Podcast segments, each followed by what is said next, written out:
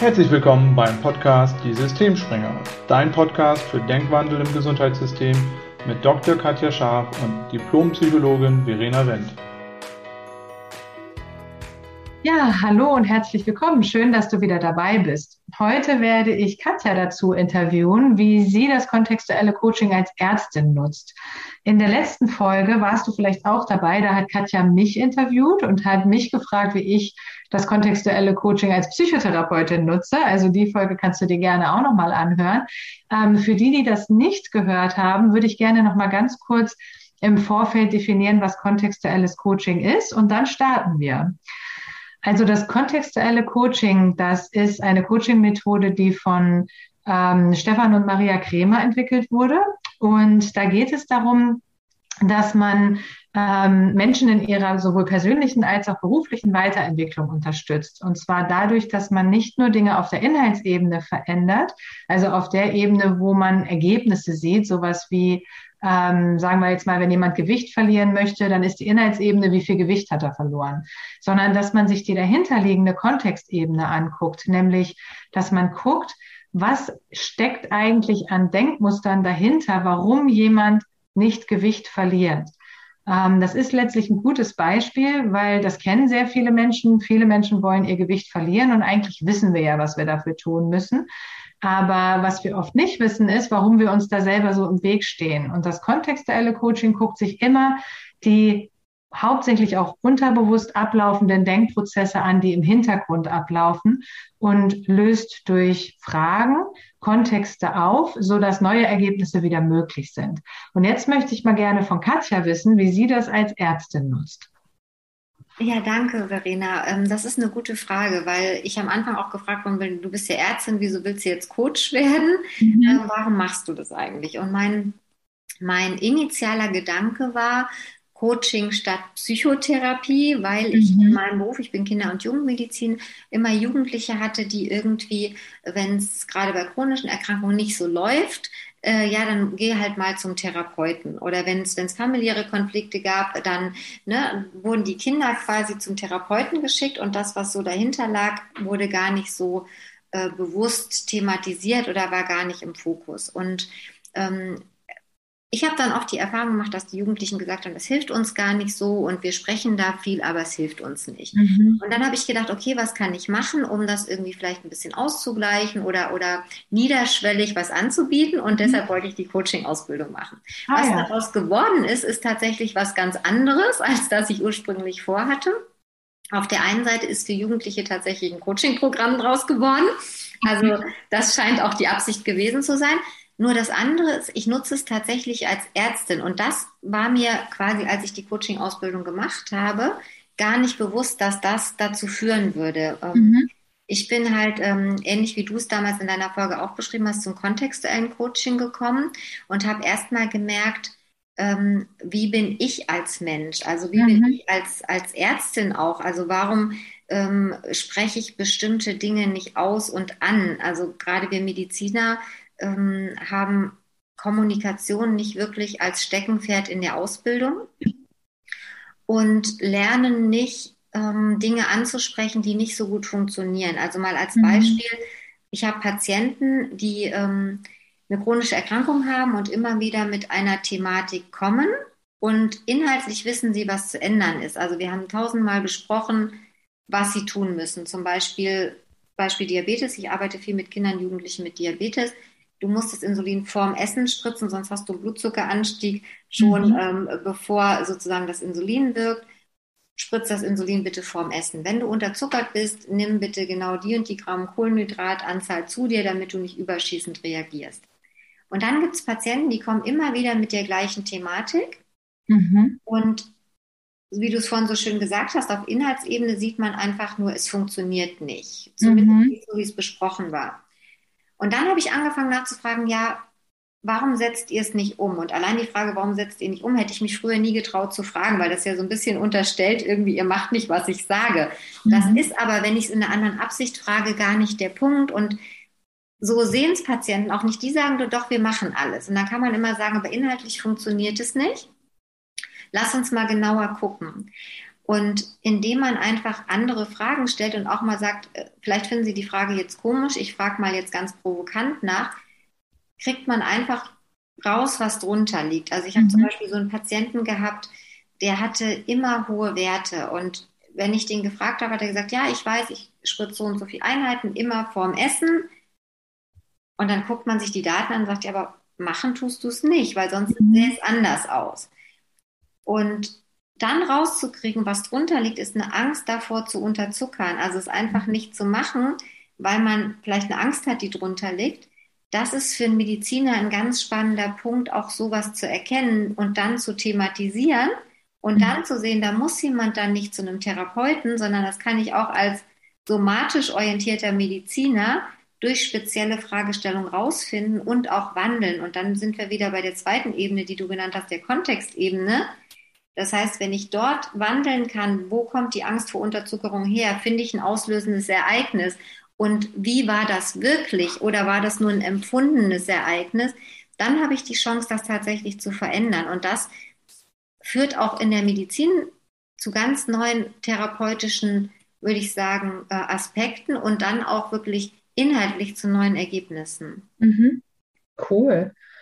Ja, das klingt sehr spannend. Das heißt, ähm, du guckst dir nicht nur die Werte an, sondern du guckst auch, wie ist es zu diesen Werten gekommen? Also was ähm, im Leben desjenigen sozusagen führt dazu, dass jetzt vielleicht die Insulinwerte so oder so sind. Ja, ganz genau. Also es ist eher auch dieser ganzheitlichere Ansatz, den du ja auch schon ein paar Mal angesprochen hast, zu gucken, genau, was sind die Umstände, die derjenige auch hat, also quasi nicht nur den medizinischen Blick zu haben. Mhm.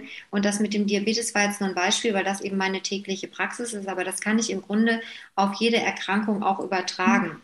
Das heißt, wenn ich zum Beispiel manchmal ähm, immer wieder das gleiche Symptom vorbringe, obwohl mhm. mir schon tausendmal gesagt worden ist, dass organisch nichts dahinter steckt, weil es abgeklärt ist und mhm. mir gesagt worden ist, was ich tun kann. Und ich bringe es immer wieder vor, einfach mal zu sagen, uns ist überhaupt nicht schlimm, sie machen nichts falsch, mhm. ähm, aber was ist eigentlich los, worum geht's? Und dann vielleicht auch so Aspekte wie sekundären Krankheitsgewinn rauszufinden. Mhm. Ja, also was ist vielleicht gerade los? Braucht jemand eine Auszeit und hilft es vielleicht gerade, weil jemand sehr viel Stress hat, durch diese körperlichen Beschwerden sich die Auszeit zu erschaffen, wo er vielleicht nach außen, weil er sehr tough ist, niemals sagen würde, ich kann nicht mehr. Mhm. Ähm, das anders äh, zu thematisieren, was manchmal dazu führt, dass eben auch Diagnostik erspart werden kann, mhm. weil man einfach sieht, okay, es liegt was anderes dahinter. Wir brauchen eben nicht apparative oder Labordiagnostik mhm. noch rauszuholen, sondern wir können das auf einer ganz anderen Ebene besprechen. Ähm, das ist ein großer Unterschied, wie ich den erlebt habe. Und was auch ist, ähm, gerade bei bestimmten Krankheiten, gerade chronischen Erkrankungen, wenn Menschen die ablehnen und, und dem nicht zustimmen. Also man hört ja auch das Wort Krankheitsakzeptanz. Das finde ich immer schwierig, weil akzeptieren heißt irgendwie, ja, ja, es ist schon okay, es muss ja und wir, wir müssen damit klarkommen. Zustimmen hat nochmal einen anderen Aspekt, nämlich zu sagen, ich finde es doof, nur jetzt ist es, wie es ist und wir machen das Beste draus. Das ist nochmal ein Schritt weiter. Das habe ich auch eben durch diese kontextuelle Philosophie erkannt, dass es da auch Unterscheidungen gibt. Und das zu kommunizieren, macht auch einen riesen Unterschied, weil dann kann auch ein Patient mal sagen, meine Krankheit ist ein Arschloch. Mhm. Und das mal auszusprechen, ähm, das klingt jetzt vielleicht ganz merkwürdig, wenn man zuhört, aber ich habe zum Beispiel auch gerade bei den Jugendlichen, ähm, wenn die sich nicht kümmern, dann machen die das nicht, weil die bewusst jemandem schaden wollen und schon gar nicht sich selber, aber oft finden sie es eben auch selber doof. Und mhm. sie finden auch die Ergebnisse, die sie produzieren, doof. Nur manchmal ist es schwierig, das zu kommunizieren und dann zu schauen, warum ist das eigentlich so? Und ich bin dann manchmal jetzt gerade durch die Art und Weise der Fragestellung und durch die Coaching-Ansätze dazu gekommen, dass jemand eben für sich erkennt, ich lehne das noch maximal ab und wie bin ich mit Menschen und Dingen, die ich ablehne, die lade ich mir nicht unbedingt als besten Freund nach Hause ein, sondern um die mache ich einen großen Bogen. Und das ist dann auch das, was sich in der Krankheitsbewältigung oder in der Therapie zeigt, wenn ich einen großen Bogen drum mache, dann mache ich am besten Augen, Ohren und alle mhm. Sinne zu und beschäftige mich nicht damit. Ähm, und das war für mich auch nochmal ein großer Schlüssel, das anzusprechen, auch laut und offen und auch vor den Eltern und gemeinsam, um dann zu sagen, okay, ist das wirklich so? Auch was du gesagt hast, ist das ein was ist, ist meine Krankheit ein Arschloch? Und da kann man schnell sagen, nee, es ist eine Krankheit und äh, da hatten wir auch mal eine Folge zu, auch die könnt ihr gerne nochmal nachhören, wo es um Krankheit und Gesundheitsdefinitionen geht. Jeder empfindet es ja letztlich anders. Und dann zu gucken, warum gibt es Menschen, die leiden sehr unter einer Situation, andere leiden weniger. Und mittlerweile würde ich sagen, führe ich gerade bei den Patienten, die, die ähm, immer wieder kommen, also mit chronischen Erkrankungen, mhm.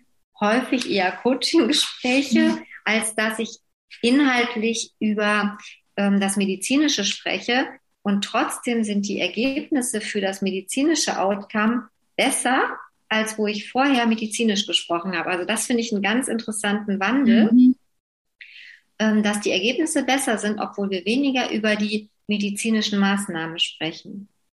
Ja, spannend. Du hattest auch vorhin gesagt, dass du, als du äh, angefangen hast mit der Coaching-Ausbildung, dass du gerne irgendwie auch über die somatische Ebene hinaus Fragen stellen wolltest, aber so das Gefühl hattest, ja, das kann ich ja nicht oder da bin ich ja nicht qualifiziert für und hast dann nochmal eine Coaching-Ausbildung oder irgendwie Coaching-Seminare gesucht, um ja, um da nochmal Input zu bekommen. Ähm, das finde ich sehr spannend, weil würdest du sagen, das ist etwas, das fehlt einfach in der medizinischen Ausbildung? Ja, ich würde sagen, das ähm, ganz klares Ja.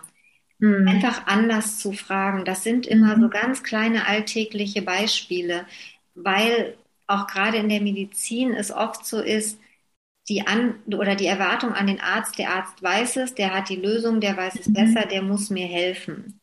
Und das ist sowas, was du ja auch mal beschrieben hast. Das führt ja auch beim Arzt zu enormem Druck und Stress unter Umständen, wenn ich immer das Gefühl habe, ich muss es jetzt lösen, aber manchmal kann ich es halt auch nicht lösen. Dann ist das auch ganz spannend, ähm, da einfach den Shift hinzubekommen und zu sagen, gerade durch das Coaching mal zu gucken, warum habe ich den Anspruch eigentlich? Und kann ich das auch abgeben? Kann ich mich abgrenzen und auch mal stoppen in dieser Anspruch- und Versorgungsmentalität, die manchmal da ist? Und den Patienten wieder zurückbringen in die Eigenverantwortung. Also das ist auch was, was es bei mir bewirkt hat und wovon ich glaube, davon würde jede Ausbildung profitieren. Was ja nicht heißt, es geht nur noch um mich als, als Arzt. Also ich gucke nur noch, was mir gut tut und grenze mich ab und ähm, stoppe und lass alles irgendwie nicht mehr an mich ran, mhm. sondern zu sagen, okay, was ist meine Funktion, wie kann ich unterstützen? Also ich habe tatsächlich für mich immer, ich sehe mich eher als Gesundheitscoach. Also mhm. für mich passt Gesundheitscoach sogar besser als Arzt, weil mit Arzt kann ich manchmal gar nicht mehr so viel anfangen mittlerweile. Mhm. Natürlich habe ich medizinisches Wissen und kann den Patienten damit unterstützen. Doch letztlich hängt es nicht an mir, wie ein Patient mit seiner Therapie umgeht und ob ein Patient bestimmte Dinge verändern will, das ist nicht in meinem Zuständigkeitsbereich. Ich kann ihm inhaltliche Tipps geben. Mhm. Nur durch den Coaching-Ansatz finde ich es ähm, ja irgendwie funktionaler, weil es einfach eine andere Ebene geworden ist und weil Patienten tatsächlich auch gerne diese, ähm, ja, diese Verantwortung übernehmen, wenn man sie lässt. Also manchmal habe ich das Gefühl, dass es eben so ist in der Medizin, dadurch, dass wir viel Verantwortung abnehmen, weil wir ja auch glauben, wir müssten es machen, geben viele Patienten auch ab. Und irgendwann ist das so ein, nur noch so ein hilfloses ähm, Existieren, wenn man so will, aber gar nicht mehr in der Power und in der Macht. Und indem ich halt mhm. mit dem Patienten anders spreche, hat er auch die Möglichkeit, wieder so machtvoll und mit Power über seinen Gesundheits- oder Krankheitszustand zu sein. Und das finde ich jetzt mhm. auch ein wichtiger Schlüssel und würde auch vieles, glaube ich, in Therapien verändern. Okay, ja, cool. Das heißt, ähm, zum einen hat dir die Coaching-Ausbildung dabei geholfen, einfach dir auch selber zuzutrauen, auch mal diese somatische Ebene und das, wofür ihr ausgebildet werdet, zu verlassen und mal Fragen zu stellen, die jetzt eher in Anführungszeichen psychologischer sind. Also eher zu fragen, warum ist das so und warum machen sie das nicht oder warum machst du das nicht? Und du hast vorhin auch gesagt, dass du sogar bessere Ergebnisse damit hast, als halt mit der rein medizinischen Seite, wenn du so rein medizinisch daran gehen würdest. Das fand ich auch nochmal sehr spannend. Ja, und warum das so ist, liegt, glaube ich, tatsächlich daran, dass Menschen eben ihre tiefer liegende Ebene, also ihren, ihren mhm. Kontext, wenn man so will, verändern. Das heißt, inhaltlich haben sie das Wissen oft. Also wenn man das rein inhaltlich abfragen würde, können sie das. Und wenn wir diese Ebene verlassen und wirklich einfach gucken, warum wird es dann nicht umgesetzt, mhm. dann passiert halt der Wandel. Also das ist wie in der kontextuellen Philosophie wird ja von Kontextwandel gesprochen und den kann man ja auf jeden Bereich übertragen. Und ich habe halt geguckt, wie kann ich das in den medizinischen Bereich bringen und da ist es auch so, da liegen oft Muster drunter. Ich hatte heute, äh, fällt mir gerade ein, ein ganz ähm, spannendes Gespräch mit, mit einer Mama, da hat das Kind eine chronische Erkrankung und muss Cortison nehmen. Und die Mama hatte eben vier Wochen lang die Cortisondosis verdreifacht. Und das ist eine mhm. Empfehlung, das sollte man halt mal zwei, drei Tage, vielleicht mhm. eine Woche machen bei akuten Infekten. Und äh, dann hatte ein Kollege die Mama gesehen und stand im Arztbrief irgendwie, die Mutter hat eigenmächtig vier Wochen aus Ängsten heraus angehoben.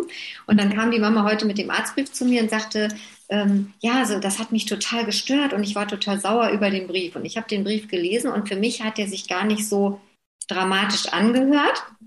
Und dann habe ich zu der Mama gesagt, das ist interessant. Also da sind mehrere Aspekte. Also zum einen, warum glauben Sie, Sie haben was falsch gemacht? Weil würden Sie es mit dem gleichen Wissen wieder so machen. Und was rauskam, war, die Mama hatte wahnsinnige Angst vor Corona-Infektion, mhm. dass ihr Kind mit einer sowieso schon chronischen Erkrankung da eben sehr schlimm erkrankt und wollte was Gutes tun. Mhm. Jetzt hatte man ihr gesagt, bloß nicht so lange erhöhen, lang Cortison erhöhen schadet. Das heißt, sie hatte Schuldgefühle. Und dann mhm. konnten wir auflösen, also haben sie es damals eben aus einem schlechten Kontext heraus gemacht. Nein, ich habe mir Sorgen gemacht. Das heißt, jetzt mit neuem Wissen mache ich es anders. Mhm. Und dann war die Frage, ja, und warum haben Sie das gemacht? Und was hat rausgekommen, dass die Mama sagt, ich bin sowieso immer ein ängstlicher Typ. Also ich habe sowieso mhm. immer wahnsinnig viel Angst. Und das war spannend, weil der Mann war mit und die beiden Kinder waren mit und wir haben dann quasi wirklich in so einem 30-Minuten-Setting einfach mal danach geschaut und konnten dann halt auch wirklich dahin kommen, dass die Mama sagt, oh, das hat mir gerade so geholfen, weil jetzt kann ich mit bestimmten Situationen einfach anders sein. Also mhm das zu erkennen alleine, warum sie, welches Muster sie hat und warum sie so handelt, mhm. macht dann viel aus. Und das kann man halt in ganz unterschiedlichen Bereichen nutzen. Und das nächste war nämlich, dass wir geguckt haben, warum hat der Arztbrief sie so aufgeregt? Und dann hat sie selber gesagt, jetzt, wo wir so drüber sprechen, glaube ich, weiß ich das. Das war mein Gefühl. Ich habe das Gefühl gehabt, ich habe was falsch gemacht. Und das habe ich aus diesem Arztbrief gelesen. Und das finde ich auch ganz spannend, auch in, in Medizin und Therapie, dass wenn uns so Sachen, manchmal hört man ja das Wort triggern, wenn Sachen uns so anpieksen, dann zu gucken, warum ist das eigentlich so und was liegt da drunter, was vielleicht auch im medizinischen Sinne Therapieerfolge verhindert. Mhm. Und dann zu sagen, naja, man kann Trigger auch als Aktivierung sehen, also Aktivierung dazu, jetzt was zu verändern, weil es ist ja mhm. super, dass es auftaucht, und es ist ja nicht falsch, sondern wir nutzen das einfach, um was anderes zu bewirken. Und das ähm, finde ich halt so schön, dass man das eben auch im somatischen Bereich machen kann, weil sich da der Bogen zur Psychosomatik so schön schließt. Ähm, und da habe ich lange nach einem Tool gesucht. Ähm, wie kann ich das machen? Also wie kann ich quasi Psychosomatik besser auch in meinem Job integrieren?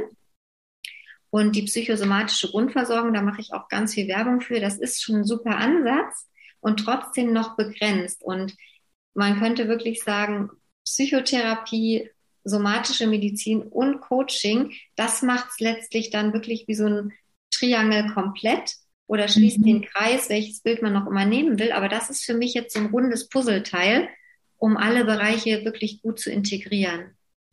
Okay, ja, das ist total spannend, wie du das sagst. Was mich ja mal interessieren würde, ist, wie gehen denn deine ärztlichen Kollegen damit um? Also wenn die so mitkriegen, was du für Fragen stellst und wie du mit den Patienten umgehst, dann kann ich mir vorstellen, ist das ja schon, ich sage jetzt mal unter Ärzten, ein eher ungewöhnlicher Ansatz manchmal. Was kriegst du da für Reaktionen? Also was sagen deine Kollegen zu dir? Also es ist tatsächlich sehr unterschiedlich. Ich weiß, dass mein Chef mal zu mir gekommen ist und gesagt hat, weil wir sitzen so Tür an Tür und man und die ist sehr hellhörig, das hast du denen jetzt nicht wirklich gesagt. und ich gesagt habe, doch. Ja, und wie haben die so reagiert? Haben die die Akte haben wollen? Also kommen die wieder? Mhm. Und ich sage, ich denke schon. Und dann haben wir sozusagen, ich wusste es ja auch nicht, ob die wiederkommen oder nicht. Ich hatte ein ganz gutes Gefühl, aber das, das wissen wir mit den Gefühlen, die täuschen ja schon mal. Und es ist tatsächlich so gewesen, dass das Verhältnis zu der Familie sich enorm geändert hat. Und also im ersten Moment ist es oft so ein bisschen Verwunderung, würde ich es nennen. Also mhm. Verwunderung, Erstaunen, äh, weil man es nicht kennt, weil es neu und ungewöhnlich ist. mittlerweile ist es tatsächlich so, dass die Kollegen es eher ähm, nicht mehr verwundernd, sondern bewundernd mhm. ansehen. Also, dass sie eher so sagen, Mensch, das ist cool, würden wir uns auch gern trauen. Und dass ich sogar hin und wieder gefragt worden bin, ähm, warum hast du das jetzt gefragt und, und wieso gerade so? Ähm, also, gerade die jüngeren Kollegen sind eher offen, weil sie auch sehen, dass es manchmal eben schneller zu Ergebnissen führt. Also, mhm. mittlerweile ist es manchmal so, wenn, ich sag mal, Gespräche schwierig in Anführungszeichen werden, weil mhm. ich finde mittlerweile, es gibt keine schwierigen Gespräche, es gibt herausfordernde und man kann dann, also die liebe ich mittlerweile am meisten, weil das sind die, wo man wirklich viel rauskriegt, mhm. ähm, dass sie mich eher dazu und sagen, kannst du mal sprechen? Irgendwie kommen wir nicht weiter. Und das finde ich dann total schön, weil das dann tatsächlich größere Kreise zieht. Und das ist was, was ich mir wünschen würde, dass es eben nicht nur dann in der Abteilung, sondern irgendwann in der mhm. ganzen Klinik und irgendwann halt im ganzen Gesundheitssystem Einzug findet, dass man sich traut, Fragen zu stellen. Ja. Ähm, und ich habe immer den Spruch im Kopf, wer die Wahrheit nicht spricht, muss sie leben. Mhm. Alles, was ich nicht anspreche, auch auf Arzt-Patienten-Ebene, mhm. das wirkt sowieso. Also ich als mhm. Arzt denke vielleicht, auch der blöde Patient macht eh nicht, was ich sage. Der Patient denkt, pff, eigentlich hat er gar keine Ahnung, warum ich Sachen wirklich nicht mache oder wie es mir geht. Der erzählt mir jetzt hier, wie ich es machen soll aber nehme ich eh nicht so ernst. Also da sind ja unterschiedliche Aspekte, die eine Rolle spielen. Und dann einfach mal zu fragen, zu sagen, warum machen Sie es nicht? Habe ich es nicht gut genug erläutert? Haben Sie es nicht verstanden? Wollen Sie es nicht verstehen? Finden Sie es doof, was ich Ihnen sage? Ich habe auch Patienten, wo ich mittlerweile die Frage stelle, wollen Sie von mir behandelt werden? Mhm. Also auch zu sagen, wissen Sie was, ich bin nicht der einzige Arzt. Wenn es nicht funktioniert für mich, ist es total okay. Ich kopiere Ihnen gerne alle Unterlagen. Wenn Sie eine Zweitmeinung wollen, machen Sie das gerne. Das führt auch dazu, dass Sie sie gar nicht wollen. Und ich hatte auch schon Patienten, die sind woanders gewesen und sind zurückgekommen. Dann ist es aber ganz transparent kommuniziert und da steht nichts zwischen Arzt und Patient. Also es ist, ich würde sogar den Schritt wagen zu sagen, es geht weg von so einem hierarchischen Gefälle, was es ja automatisch durch das bessere Wissen hat. Ich bin halt als Arzt in einer besseren Wissensposition. Mhm. Aber ich weiß es nicht besser und dadurch nähern sich die Ebenen an und wir sind eher auf Augenhöhe in, in der Arzt-Patienten-Kommunikation. Ich finde, das klingt echt total traumhaft. Also so einen Arzt hätte ich auch gerne, wenn ich krank werde. Ja, also, was, was ich noch, ähm, was mir gerade noch so in den Kopf geschossen ist, was mich noch interessieren würde, ist, ähm, wie hat sich das noch ausgewirkt auf deine Arbeit? Also zum Beispiel bei euch im Team. Ich weiß ja, du arbeitest ja auch im Team. Ähm, so einfach dein, dein Wissen und auch die Veränderungen, die sich bei dir so eingestellt haben durch die Coaching-Ausbildung und wie ähm, war so auch dein, deine persönliche Reise? Also hast du auch das Gefühl gehabt, du konntest für dich Dinge mitnehmen, die dann wiederum dir geholfen haben, als Ärztin ähm, irgendwie anders zu arbeiten?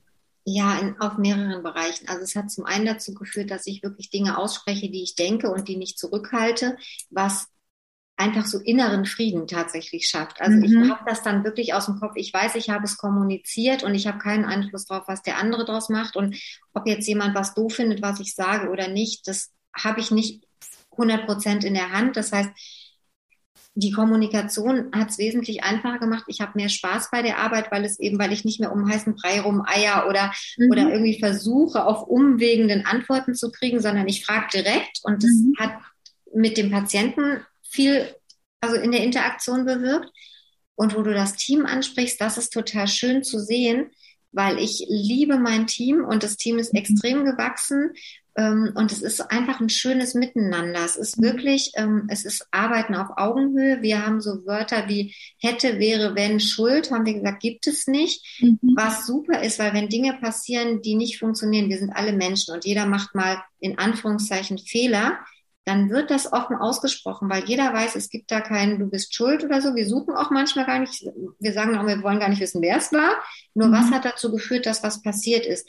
Und das hat dazu geführt, dass wir die Arbeitsabläufe extrem verändert haben. Also wir haben neue Standards geschrieben, die wir nicht mhm. hatten, die eben dazu geführt haben, dass jeder hat gemacht, wie er dachte. Mhm. Wir haben ähm, neue Patientenbroschüren. Wir sind wesentlich schneller in den Abläufen wir tanzen bei der Arbeit. Also es ist tatsächlich so, dass wir Musik anmachen und auch mal wirklich einfach ein Lied tanzen. Ähm, wir sind sehr wertschätzend miteinander und es ist halt wirklich, ja, es ist einfach wirklich miteinander auf Augenhöhe, egal wer in welcher Funktion ist. Und das würde ich sagen, ist dadurch auch entstanden, dass ich Kontrolle abgegeben habe, dass ich nicht mehr, mhm. früher dachte ich auch so, ich bin der Arzt, ich bin der Chef, ich muss. Und einfach zu wissen, ich muss gar nicht. Ich darf dieses wundervolle Team steuern. Ich muss hier nichts führen, ich muss hier nichts vormachen, sondern ich steuere ein Team und jeder hat seinen Beitrag. Und wir sprechen halt auch wirklich offen über, wie geht es dir, über Gefühle, über wenn einer nicht kann, dann wird auch nicht versucht, irgendwas zu machen, sondern es wird offen kommuniziert und wir finden einfach schnell adäquate Lösungen. Und das ist super. Also, dass wir sind einfach extrem effizient. Also wir haben, wir haben unser Team erweitert, wir steigern die Fallzahlen von Quartal zu Quartal, ohne dass wir das Gefühl haben, wir sind mehr gestresst damit. Also das ist, das ist einfach super, das ist großartig. Das klingt auf jeden Fall cool. Also es klingt so, dass auch andere Teams da auf jeden Fall äh, was mitnehmen können, eventuell. Ne? Und da einfach auch, äh, kann mir vorstellen, dass da viele von profitieren, wenn sie wüssten, wie sie das umsetzen können bei sich in ihren Teams und in ihren Krankenhäusern. Und was würdest du sagen, hast du persönlich am meisten mitgenommen? Was war für dich so die allergrößte Veränderung auf der persönlichen Ebene? Auf meiner persönlichen Ebene war tatsächlich diese Kontrolle abzugeben. Also mhm. die Kontrolle abzugeben und damit viel mehr Gelassenheit in den Arbeitsalltag mhm. zu Also nicht mehr diese Verbissenheit und, und wirklich alles, alles, alles selber zu machen, was auch zu viel Stress geführt hat, mhm. sondern einfach ja zu vertrauen und sozusagen, wenn man so will, nicht mehr so ein Mangeldenken zu haben, was alles passieren kann und was nicht erledigt ist, sondern wirklich aus Fülle heraus davon auszugehen, es ist genau richtig, wie es gerade ist und, und auch zuzustimmen, dass eben Sachen mal nicht so funktionieren, wie ich die in meinem Kopf denke, dass die richtig sind, sondern mal einen anderen Standpunkt einzunehmen und auch genauer hinzuhören, also mhm. wirklich dem anderen mehr zuzuhören, weil das muss ich sagen, war auch was bei mir. Ich war sehr bei mir und meiner Rolle und habe das andere oft nicht gesehen und mhm. einfach wirklich zu gucken, was braucht der andere, wie geht's dem anderen, glaube ich, das war so der größte Gamechanger und wie gesagt, weg von diesem absoluten Kontrollmechanismus. Mhm. Cool. Ja, vielen Dank, Katja, dass du heute deine Erfahrungen mit uns geteilt hast und gesagt hast, wie du das Coaching, das kontextuelle Coaching als Ärztin anwendest und wie du das umsetzt in deinem Arbeitsumfeld und in deinem auch persönlichen Stil zu arbeiten, mit Patienten zu kommunizieren und was es dir eben auch persönlich gebracht hat. Ne? Ja, und wenn dich das interessiert und du mehr über uns erfahren möchtest oder ähm, ja einfach auch deine Erfahrung mit uns teilen möchtest, dann kannst du uns kontaktieren über unsere Homepage www.gesundimgesundheitssystem.de. Vielen Dank, dass du heute dabei warst und danke, Katja, dass du uns zur Verfügung gestanden hast. Danke, Verena. Bis zum nächsten Mal. Bis dann.